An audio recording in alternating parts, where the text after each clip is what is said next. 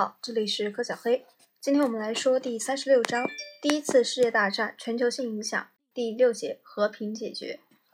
和同盟国各国签订的合约有：一九一九年的六月二十八日对德国的凡尔赛合约，一九一九年一九月十日对奥地利的圣日耳曼条约，一九一九年三月二十二日对匈牙利的特里亚农条约。一九一九年十一月二十七日对保加利亚的伊纳伊条约和一九二零年八月二十日对土耳其的塞夫尔条约，这一全面和平解决有三个特点，对世界历史来说是十分重要的。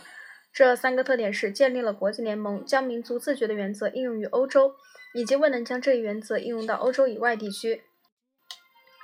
阿拉伯代表为了让土耳其退出战争，协约国支持阿拉伯人摆脱土耳其获得独立的努力。参加1919年巴黎和会的代表包括帮助领导阿拉伯人造反的英国上校 T.E. 劳伦斯和中东地区的代表。侯赛因国王的第三个儿子费萨尔王子 T.E. 劳伦斯上校，巴格达的陆军准将努日巴萨萨伊德中间。哦，他这个是一个照一张照片，大家可以去查一下。国际联盟的组成有两个基本目标，最重要的目标就是维护和平。他的成员国应互相承担起共同防御侵略、仲裁或调查争端和在裁定后的三个月以前避免战争的义务。国联的第二个目的是关心国际范围的卫生、社会、经济和人道等问题。由于这一目的，国联建立了专门的机构，如卫生组组织、智力合作委员会和国际劳工组织。总的说来，国联在履行其第二个职责方面取得了成功。他在改善国际劳动条件、促。进世界卫生、同毒品交易和奴隶贸易作斗争、克服经济危机等方面证明是很有价值的。但是我们将会看到，国联并未能维持和平，而正是由于维持和平是它存在的理由，所以这一失败也就意味着整个组织的结束。第一次世界大战后的和解还具有在民族自觉原则的基础上重新划分欧洲边界的特点。重新划分欧洲边界这一点在十四点和平纲领中已明确提出，并通过各种和平条约而正式得到落实。最终结果是，欧洲地图被大幅度修改，阿尔萨斯、洛林地区毫无疑问归还给了法国。俄国由于芬兰、拉脱维亚、爱沙尼亚和立陶宛等独立国家的建立而失去了它在波罗的海沿海的大部分地区。独立的波兰在前俄国、德国和哈布斯堡帝国割让的诸省领土上成立，捷克斯洛伐克出现在前哈布斯堡帝国的版图上，南斯拉夫也形成了。它由战前的塞尔维亚、黑山和拉。南斯拉夫人居住的前哈布斯堡帝国的一些地区组成。罗马尼亚因从奥匈帝国、俄国和保加利亚获得领土而使面积增加了一倍多。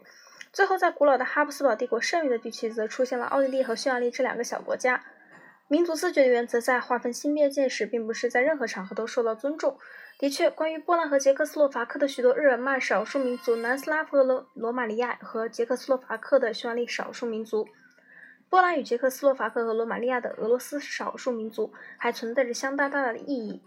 然而，尽管存在这些偏差，新边界却远比旧边界更符合民族主义愿望。少数民族的数目在第一次世界大战后比大战前要少得多。尽管调停人通常将民族自觉的原则运用于欧洲，但他们绝对不在欧洲以外地地区这样做。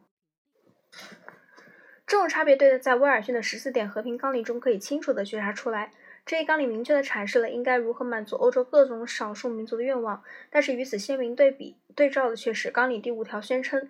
在殖民地有关居民的利益必须同政府的合理要求同等予以重视，政府的权力范围应予确定。在这里重要的一点是，他提到的是诸民族地的民族利益，而不是愿望。不用说，这是欧洲人自己在决定这些利益是什么，因而其结果也就是变相形式的帝国统治及所谓的托管制度。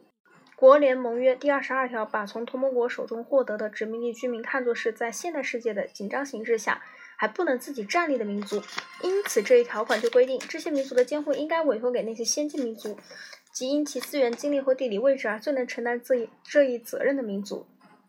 同时，这一监护应由他们作为受托者代表国联来执行。值得注意的是，这种由受托者来监护的规定，并没有扩大到获胜的协约国的殖民地。虽然这些殖民地的居民在许多方面都处于相似的发展水平或缺少发展。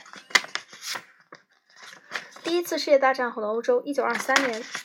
大家可以去网上搜一下地图。我们下一节就讲第七节世界历史上的第一次世界大战。这里是第三十六章第一次世界大战全球性影响，全球通史从史前史到二十一世纪。我是柯小黑，我们下次见。